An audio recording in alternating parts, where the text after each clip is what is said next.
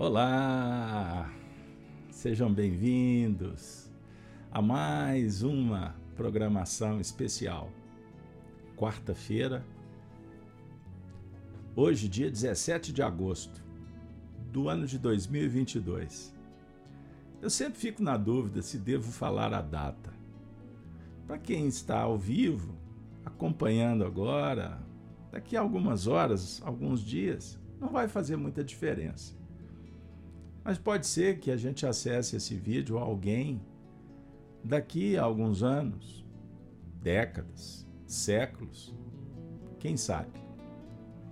Nós mesmos batendo nessa porta e verificando o que está sendo feito agora nesse tempo, nesse espaço. É isso aí, na dinâmica evolutiva na Terra, tempo e espaço.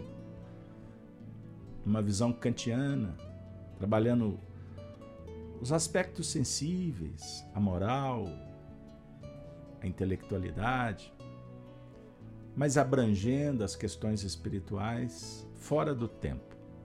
Somos viajores do universo. Que maravilha, hein, pessoal? Jornadeiros imortais. Isso é sensacional. Então é isso aí. Cartas de Paulo hoje. Vejam aí que legal. Nós estamos atingindo a marca para celebrar 258 eventos. Quem não conhece o trabalho dos nossos é, canais Gênesis e Rede Amiga Espírita, que reproduzem a produção FEAC, nós já passamos aí de 2.500 vídeos, áudios, olha que legal. Todos disponibilizados gratuitamente no YouTube aí nas playlists. Então acesse Gênesis TV e Rai TV. 2.500 eventos. Cartas de Paulo 258. Mas vamos em frente. Tema de hoje: Jesus pregado por nós, por você, pela humanidade. Paulo de Tarso tem nos brindado com ensinamentos de profundidade.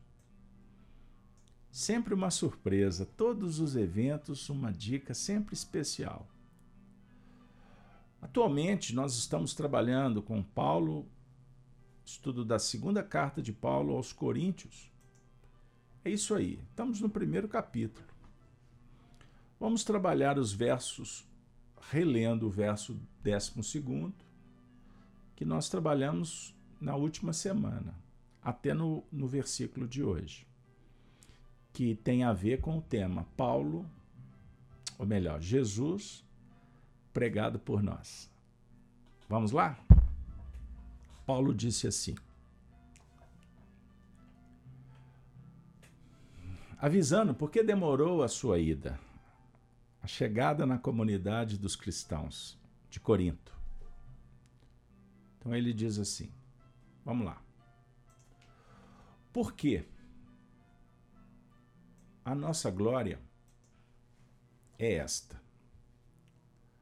O testemunho da nossa consciência foi um dos temas passados.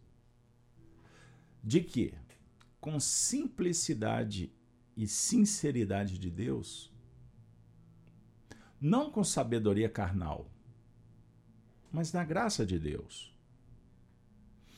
temos vivido no mundo e maiormente convosco. Por quê? Nenhumas outras coisas vos escrevemos, senão as que já sabeis, ou também reconheceis. E espero que também, até ao fim, as reconhecereis. Que coisas são estas que ele escreve? Como também já em parte reconhecestes em nós, que somos a vossa glória, como também vós sereis a nossa no dia do Senhor Jesus. É um momento consciencial. É o que ele está dizendo. E com esta confiança, quis primeiro ir ter convosco, para que tivesseis uma segunda graça. E por vós passar à Macedônia. E da Macedônia ir outra vez ter convosco e ser guiado por vós à Judéia. E deliberando isto, usei porventura de leviandade? Ou o que delibero, o delibero segundo a carne? Para que haja em, em mim sim, sim e não, não? Antes, como Deus é fiel, a nossa palavra para convosco não foi sim e não. Porque o Filho de Deus, Jesus Cristo, que entre vós foi pregado por nós, isto é, por mim e Silvano e Timóteo, não foi sim e não, mas nele houve sim. Vamos ficar por aqui. Maravilha, hein? Sensacional, Paulo. A gente lê rapidinho assim, sendo fiel ao texto, em determinados momentos a gente sente até um pouco de dificuldade. Alguns até perguntam por que ler esses textos? O que, que tem a ver com a nossa atividade atual, nosso dia a dia? E aí a gente, com a chave do Espiritismo, a gente abre N portais em alguns minutos que nos encontramos. E vejam bem, a maravilha do testemunho de Paulo para com os cristãos. Ele era o orientador.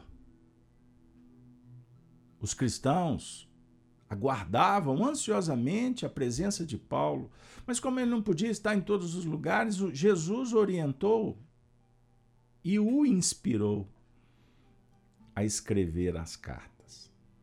E essas cartas atravessam tempo e espaço e chegaram no século XXI.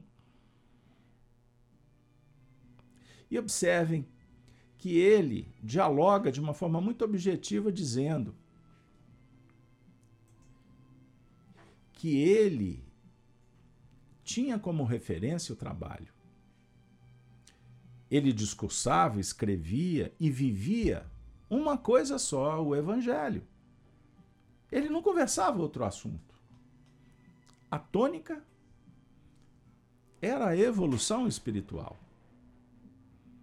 Intelecto moral para aquele tempo. E, ao mesmo tempo, ele afirma que, por mais que ele se esforçasse, ele também poderia vacilar. Mas Deus é fiel. E essa expressão é extraordinária. Observem a humildade, a simplicidade e a transparência de Paulo. Antes, como Deus é fiel, a nossa palavra para convosco não foi sim e não. Não oscilou,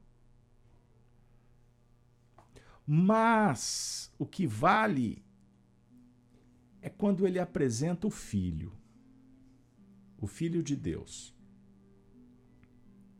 O modelo guia, Jesus Cristo, afirmando que Jesus Cristo, que entre vós, vós discípulos, foi pregado por nós.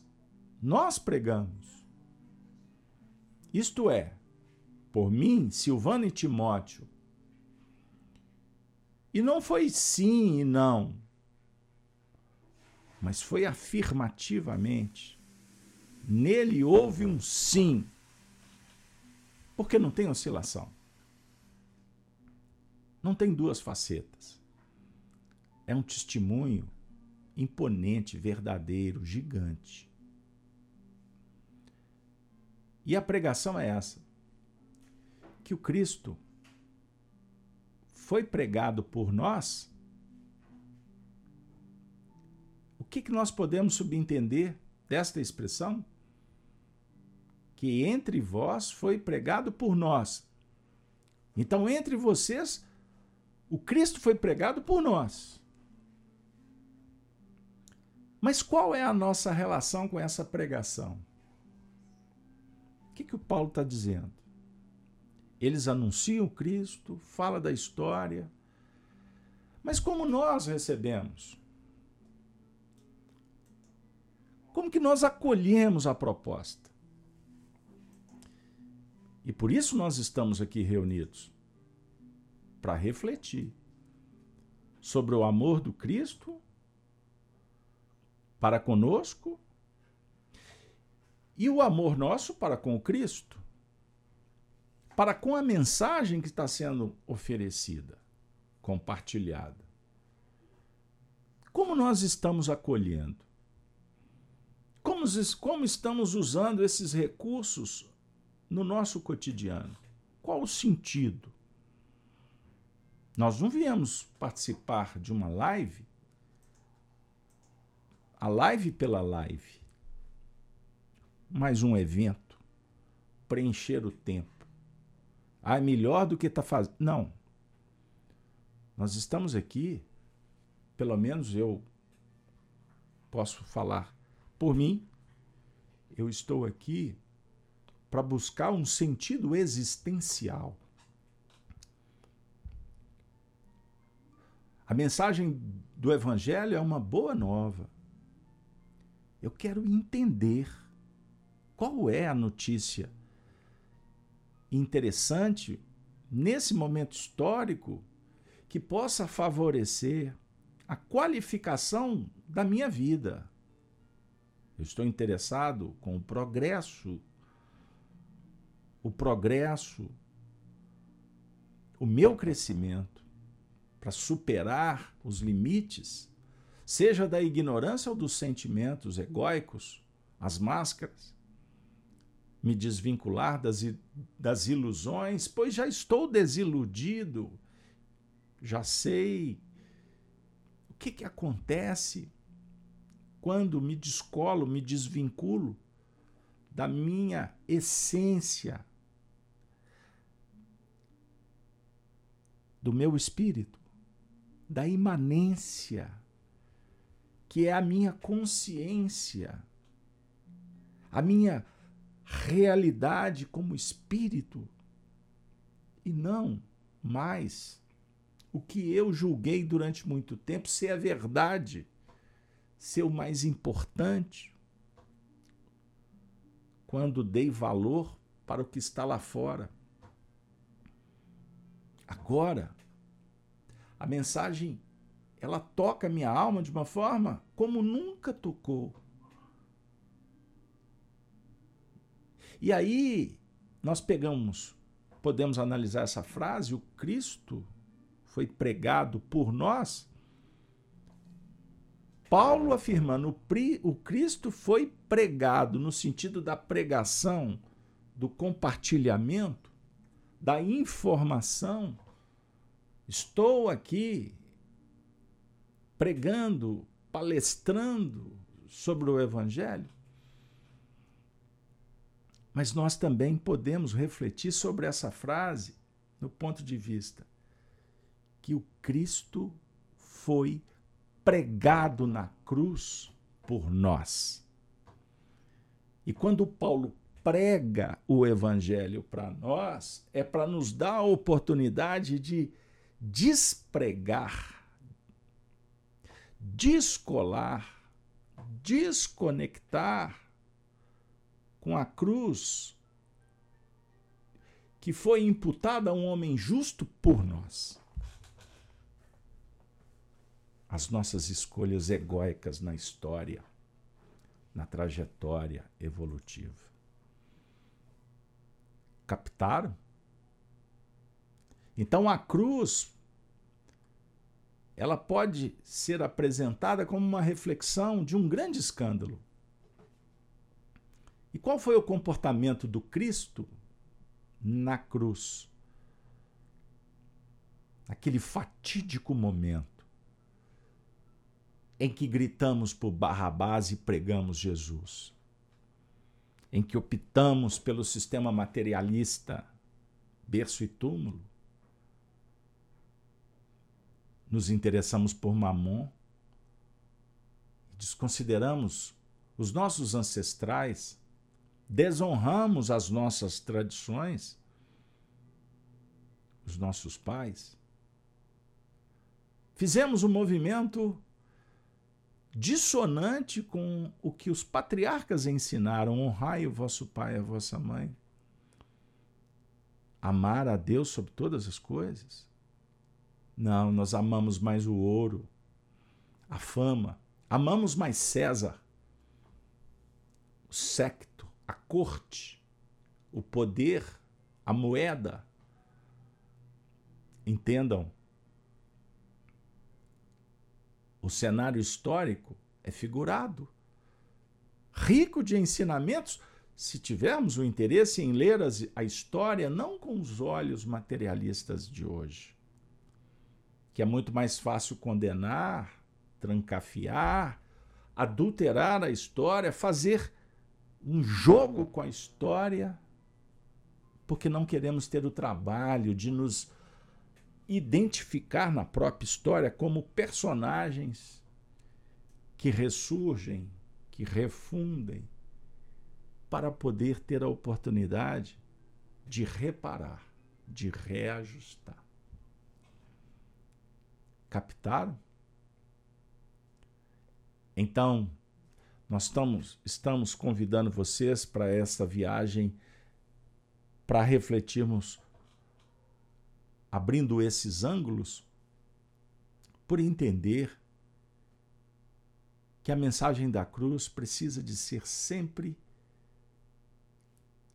ressignificada.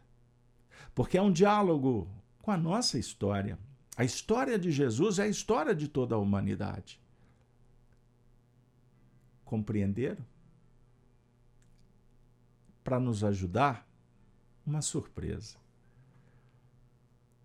Nós vamos trazer Emmanuel, o nosso professor tão querido que tem nos ajudado sempre que ele pode e que nós convidamos. E Emmanuel hoje vai nos trazer uma lição belíssima. Coletânea do Além, intitulado No Escândalo da Cruz. Peço a paciência de vocês, mas essa lição, ela cala fundo, ela mexe bem. Vamos lá? Apertem o cinto e vamos viajar. O cenário da crucificação de Jesus. Finda a crucificação, espraiou o mestre o olhar pela turba inconsciente. As opiniões contraditórias do povo alcançavam-lhe os ouvidos. Ocultavam-se os beneficiários do seu amor. Era constrangido agora a permanecer entre o insulto dos acusadores e o escárnio da multidão. Angustiado, identificava a maioria dos semblantes. Ali comprimiam-se pessoas da cidade que, que lhe conheciam a missão divina.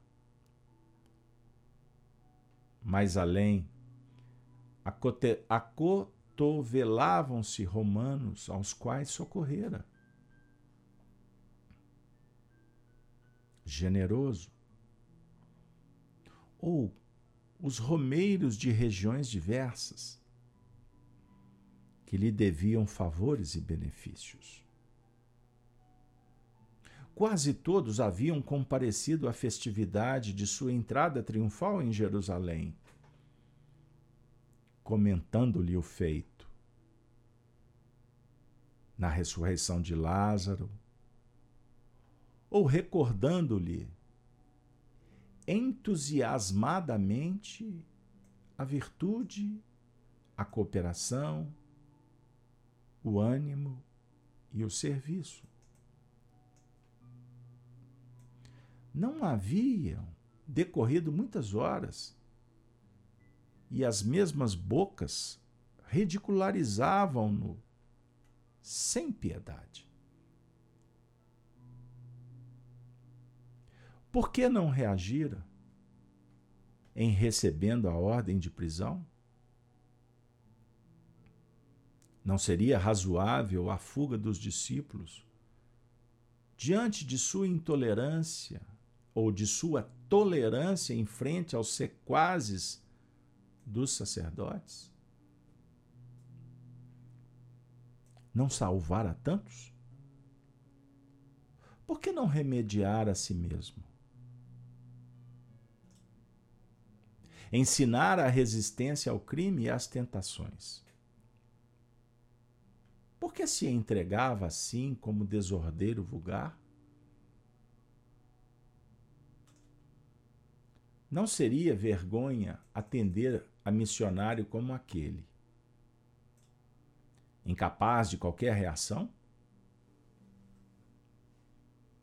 Entretanto, um dia, indignara-se no templo perante os mercadores infiéis. Que razões o moviam a não recorrer à justiça do mundo? Contrariamente a toda expectativa, aceitar a prisão sem resistência. Deixou-se conduzir como criança, pela pior companhia. Submeteu-se aos açoites e bofetadas. Deixou-se vestir de uma túnica escandalosa. Ele, que era simples e sóbrio por excelência, nem reclamou contra os espinhos com que lhe coroaram a fronte. aceitou a cruz, como se a merecesse. E, por fim, o ridículo supremo. Não se revoltou quando o exibiram no madeireiro.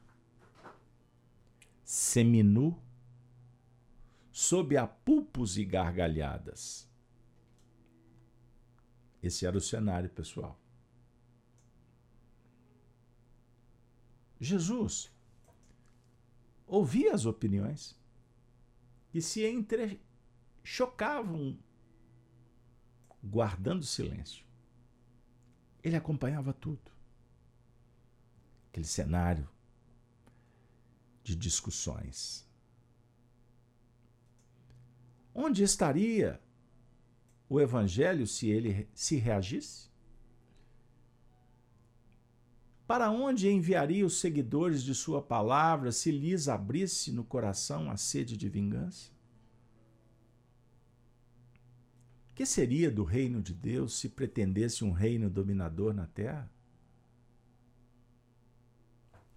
Onde colocaria a justiça do Pai se também duelasse com a justiça dos homens? Onde situava o auxílio divino de que era portador se não desculpasse a ignorância? Como demonstraria o amor de que se fizera pregoeiro, lançando chamas de cólera? Exigindo reivindicações e castigando os escarnecedores? Já de si mesmo, tão infelizes?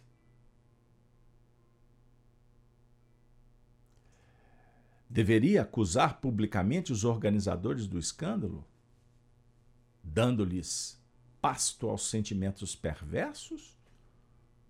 Ou deveria tratá-los com silêncio para que tivessem de enxergar a si próprios? O mestre espraiou o olhar pela multidão desvairada. Lembrou-se dos amigos distantes e fixou os adversários presentes. Meditou nas profundas perturbações da hora em curso. Considerou as necessidades espirituais de cada homem.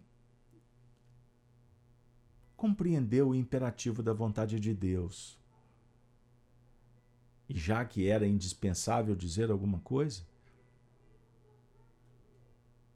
movendo os lábios na direção do futuro de sua doutrina, levantou os olhos da terra para os céus e murmurou compassivo: Perdoai-lhes, meu Pai, porque não sabem o que fazem.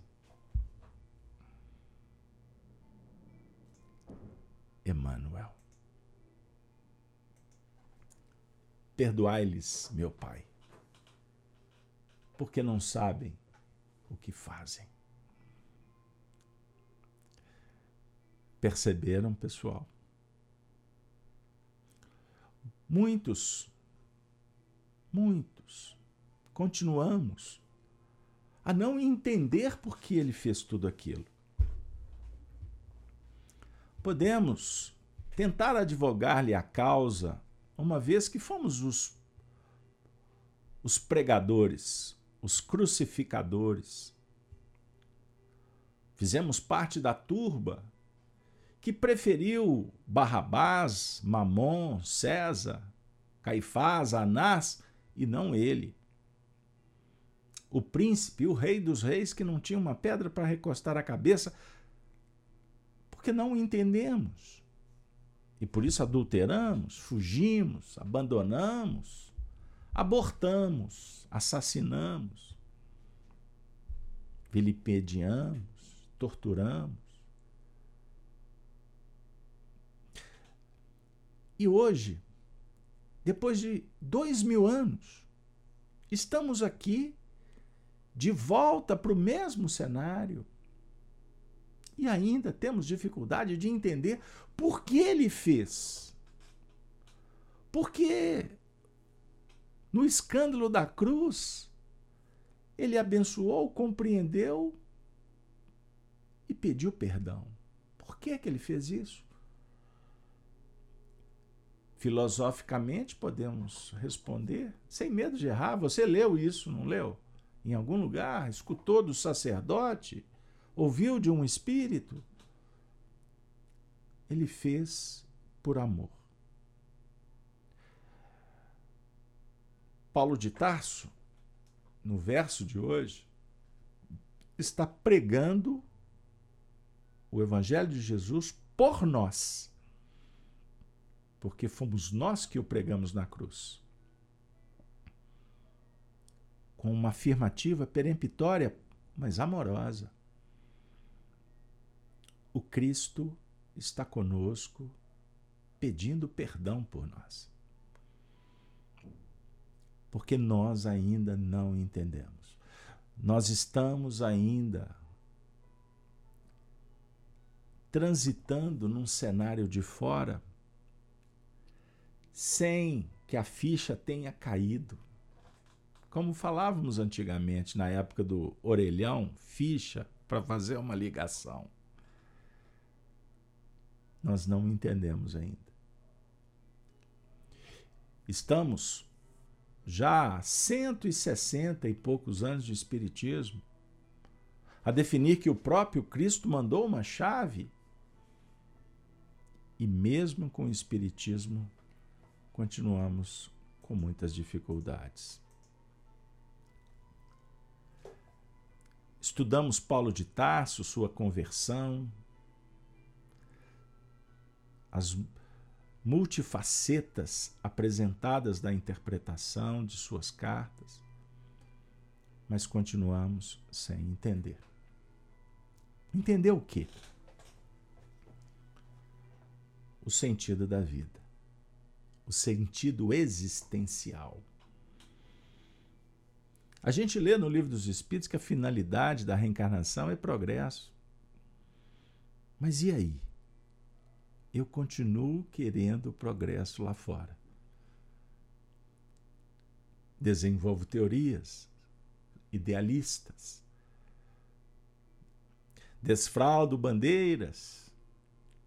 Entro para núcleos e continuo sem o sentido existencial. Vou te dar um exemplo. Nós temos um registro no capítulo 16, versículo 24, uma expressão de Jesus extraordinária. Se alguém quiser vir após mim, renuncie-se a si mesmo. Tome sobre si a sua cruz, não é a minha, não é a do, do semelhante, é a sua e siga-me. Então eu posso subentender que todos temos as nossas cruzes. Não é isso? Cada um tem a sua, de acordo com o seu tamanho, com a sua memória, com a sua sensibilidade, com as suas virtudes e os seus problemas, sentimentos que dificultam o nosso egoísmo, o orgulho, os sentimentos egóicos numa visão assim mais transcendente. E ainda não vivemos. Nós já lemos, já ouvimos que o universo é regido por leis criadas por Deus para um funcionamento harmonioso. Mas estamos desarmonizados. E eu não consigo compreender como me ajustar.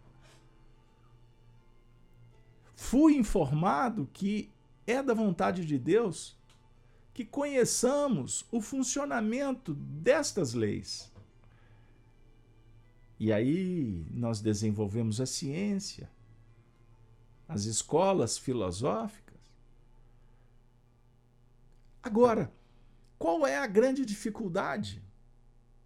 É porque nos foi oferecido dicas sobre como fazer, sobre o ponto de vista espiritual, moral, pessoal.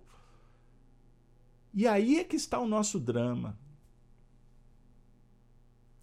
A dica foi dada: pratique o bem para encontrar o sentido existencial da vida. Nós temos as leis físicas, biológicas e morais. Nós temos muito interesse com as leis físicas. Existem milhões e milhões de tratados científicos sobre o funcionamento do nosso corpo. Não é? Milhares de teses todos os anos, estudos estamos progredindo.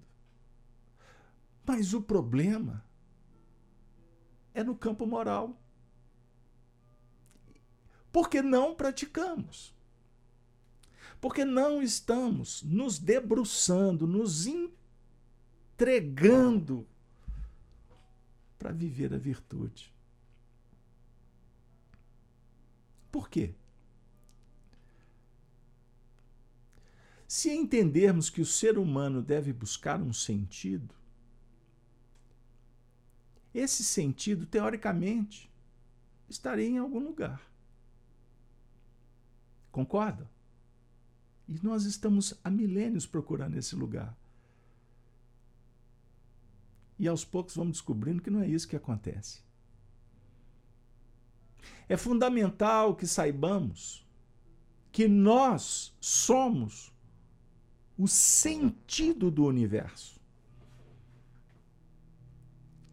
Portanto, o espírito é o sentido do universo. Mas, para manifestar esse sentido, ele é convidado a buscar o reino de Deus. E o reino de Deus é estruturado sobre um código moral de leis. E para isso temos que trabalhar dentro destas leis, desse sistema. E esse sistema não está lá fora, ele não está num lugar no universo, ele está dentro. Precisamos nos relacionar com esse código moral, precisamos de dialogar, precisamos de cuidar, precisamos de amar. É o que Jesus está dizendo para a gente há muito tempo. Interrelacionar a consciência com as leis morais. Quanto mais nos voltarmos para o mundo íntimo, mais estamos produzindo sentido profundo em nossa vida. É um mergulho para conhecer, autoconhecer, autodominar, autotransformar. Aí a gente vai caminhando para o símbolo da cruz. Se alguém quiser vir após mim, renuncie a si mesmo, tome sobre si a sua cruz. O símbolo da cruz, gente, ele é extraordinário. Pois na cruz existe uma figura, uma imagem, que chegou o momento da gente tirar o véu, tirar esse símbolo e entender o sentido. Vamos fazer uma força? Ansata, a cruz egípcia, era a roda da vida. Ela tem uma haste vertical e uma outra horizontal. Então nós temos que pegar essa cruz e tomar, colocar sobre os nossos ombros. O que, que significa? Cumprir um plano, um projeto que trouxemos, a reencarnação, para realizar a obra no mundo com um propósito, com um significado é o significado existencial. Agora, o detalhe: quais valores que nós vamos lidar? Os valores horizontais do mundo? Não. Os valores verticais. Os valores dos céus, que a traça e o ladrão não podem retirar, roubar. Olha para vocês verem então, nós estamos dialogando sobre um programa existencial cujos valores são horizontais em sintonia com os valores verticais. Agora, Jesus está falando sobre a escolha da renúncia. Se alguém quiser vir após mim, renuncie. -se. O que, que significa? O ato de renunciar a si mesmo simboliza os esforços de sublimação, transcendência do que é egóico. Olha que sensacional. Significa negar a nossa persona, os nossos sentimentos, os nossos limites? Não. Não é negar o que você tem que fazer, os seus compromissos. Porque isso nos levaria a um outro tipo de ilusão. O que pode ser tratado como pseudo-virtude, que faz parte dos discursos dos idealistas. Em nome da liberdade revolução, quebra tudo, mata tudo. Revolução é buscar poder por poder. Isso é pseudo-virtude. Não. Ao contrário. É não dar valor àquilo que é ausência de valor. Porque nosso discurso é o valor, o valor moral, o valor espiritual, é o valor imortal. Então, quando nós operamos nas faixas do egoísmo, do orgulho, na verdade, nós estamos operando distantes com o que é realmente importante, que são os valores essenciais da vida.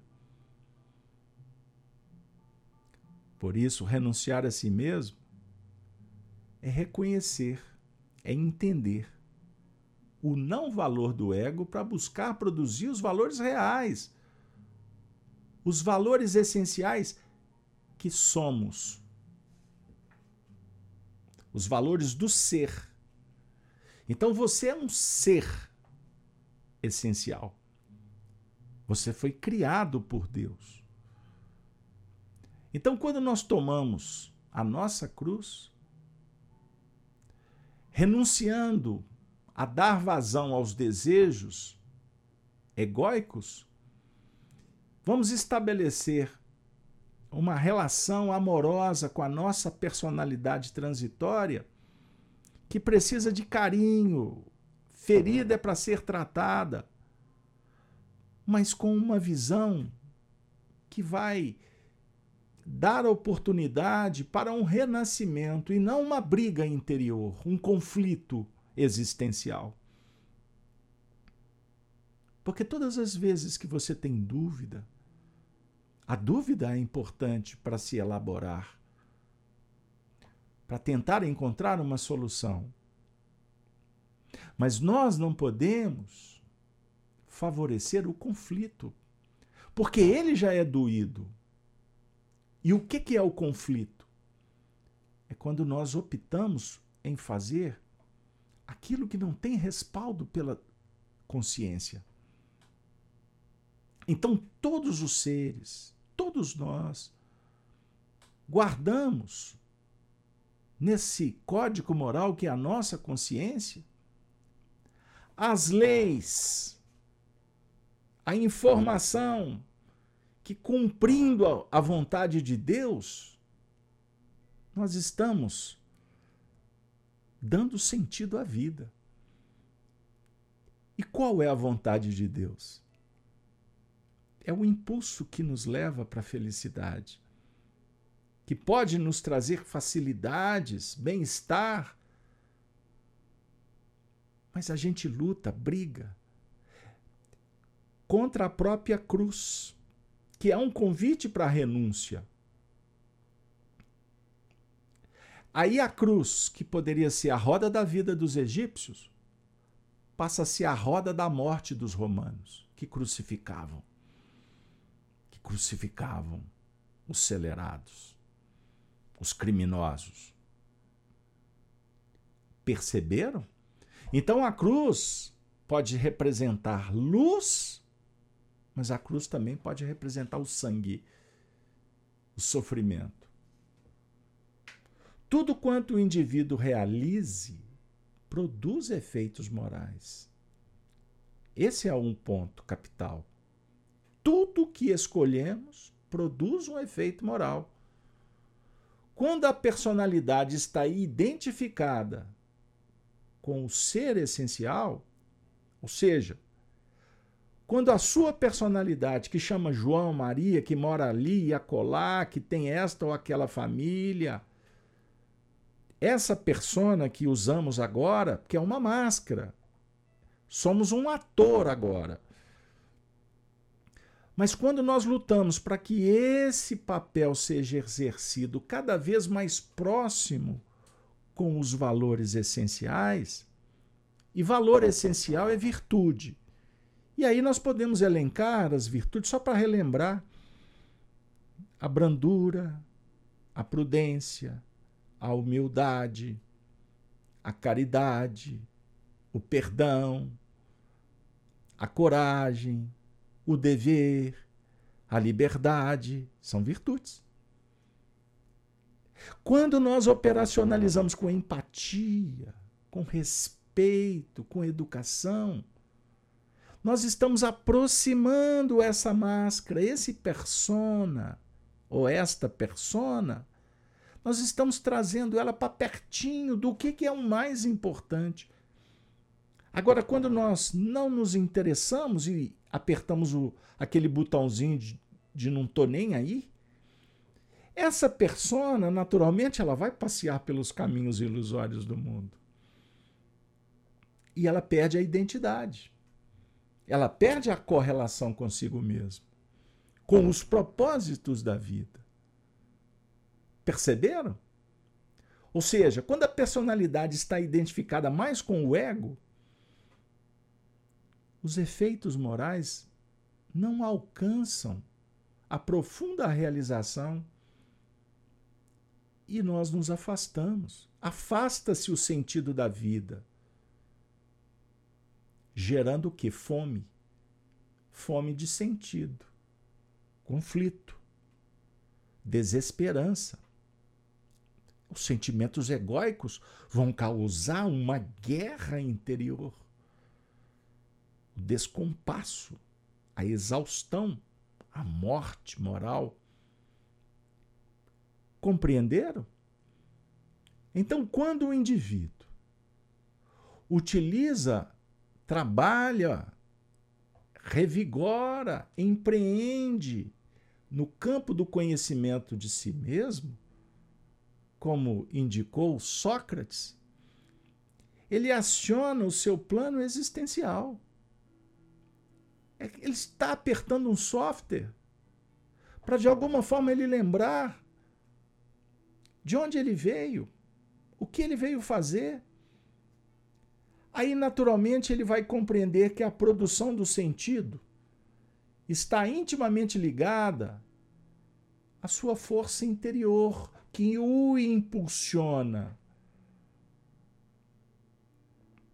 E essa força que ele conhece, você conhece, porque você já viveu experiências que te levaram a cumprir propósitos sublimes. Todos nós temos experiências extraordinárias na nossa intimidade que nós precisamos de reavivar, fazer conexões para os novos desafios. Então, podemos concluir que todos os dias nós estamos em busca da compreensão do sentido profundo da existência.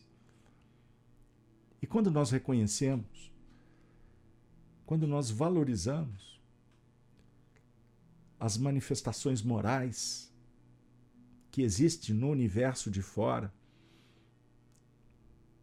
na verdade, nós estamos identificando que elas existem dentro de nós. Está havendo apenas uma conexão. E assim a vida produz, a vida fertiliza, a alma se emancipa. E o cumprimento do sentido, do sentido existencial, vai produzir, vai emanar, vai irradiar, porque a obra divina está sendo realizada o indivíduo se liberta, ele se encontra amorosamente. Então, Jesus, minha amiga, meu amigo, continua sendo pregado por aqueles que estão conseguindo entender isto. Então, Paulo de Tarso mandou mensagens, postou no nas redes sociais, que ele se converteu ao amor do Cristo e passou a amar a sua vida, que estava um verdadeiro caos existencial.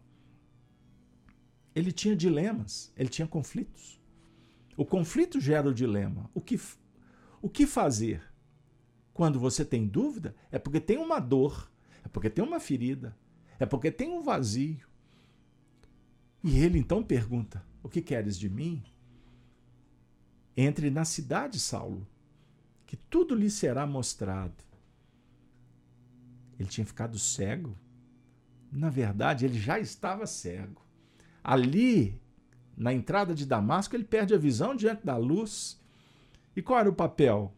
Retirar as escamas, as camadas, as máscaras, as personas e fazer um mergulho, uma introspecção, uma meditação para encontrar uma maneira de voltar a produzir.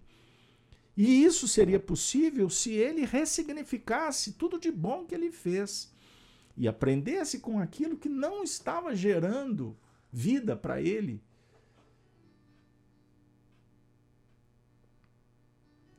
A partir do momento que o filho encontra com o pai, aquele ambiente que antes ele via peste, sombra, dor, cárcere, morte, ele passa a observar a oportunidade de fazer luz. Então ele deixa de brigar. Ele deixa de condenar. Ele observa como Jesus observou, conforme a descrição de Emmanuel, no escândalo do Calvário. Ele vê tudo aquilo com bondade. E o Cristo o Cristo interno faz um processo de acolhimento amoroso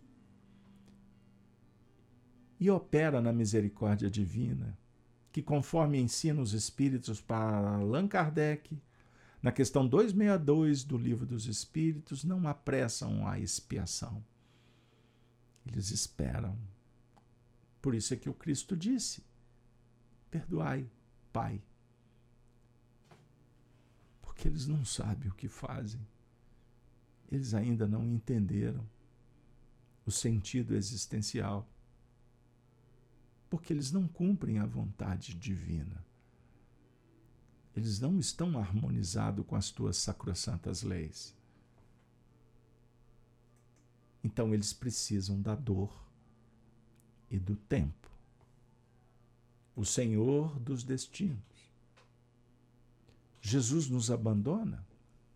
Não. Ele vem. Vinde a mim, todos que estáis cansados. Ele vem a nós porque nós pedimos. E o pedido é justo. A lágrima sincera será atendida.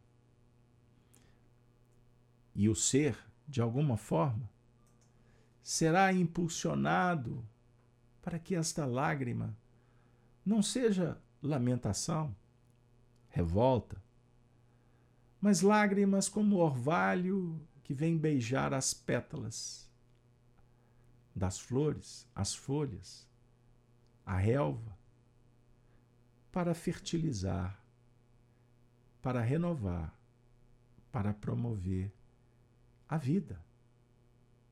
Portanto, minha amiga, meu amigo, Tenha calma. Vamos juntos. Continu continuemos em prece. Pois quando não tem remédio, remediado está. Ninguém se encontra abandonado, órfão. Foi Jesus quem dissera: Não vos deixarei órfãos. Então vamos caminhando, com os olhos observando o futuro, o programa, e o coração vinculado às estrelas, em busca da intuição, da inspiração. Por isso, oremos. Oremos ao Senhor em agradecimento, que a nossa prece seja louvor, reconhecimento, trabalho. Obrigado, Senhor, pelo dom da vida. Obrigado por esse programa, por, esse, por estes corações, por esta família. Obrigado pelo lar. Obrigado pela humanidade. Obrigado, Senhor, pelo nosso Brasil. Obrigado pelo Evangelho, pela doutrina espírita. Obrigado, Allan Kardec. Obrigado, Emmanuel, que tem nos auxiliado tanto tanto carinho. Obrigado, Jesus. que sejamos todos unidos no mesmo ideal, o de aprender para servir cada vez melhor.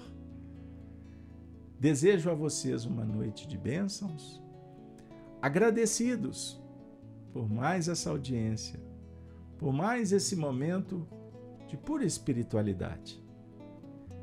Que possamos estar juntos na próxima sexta-feira, fica o convite, para o programa Chico Live Xavier. Aos amigos da Rede Amigo Espírita e o pessoal do canal Gênesis, convido a todos Amanhã, às 7 horas da manhã, ao vivo, o programa Gênesis no Lar, o Evangelho no Coração. Espero vocês. Mas agora, preparem. Vamos receber um passaporte para quem sabe continuar os estudos e as tarefas depois que deixarmos o corpo físico e partirmos para o mundo espiritual. Jesus nos espera. Beijos, abraços e com a saudação dos cristãos dos primeiros tempos, nos despedimos. É isso aí. Ave Cristo. Os que aspiram à glória de servir em teu nome, te glorificam e saúdam. Ave Cristo. Uma boa noite para todos.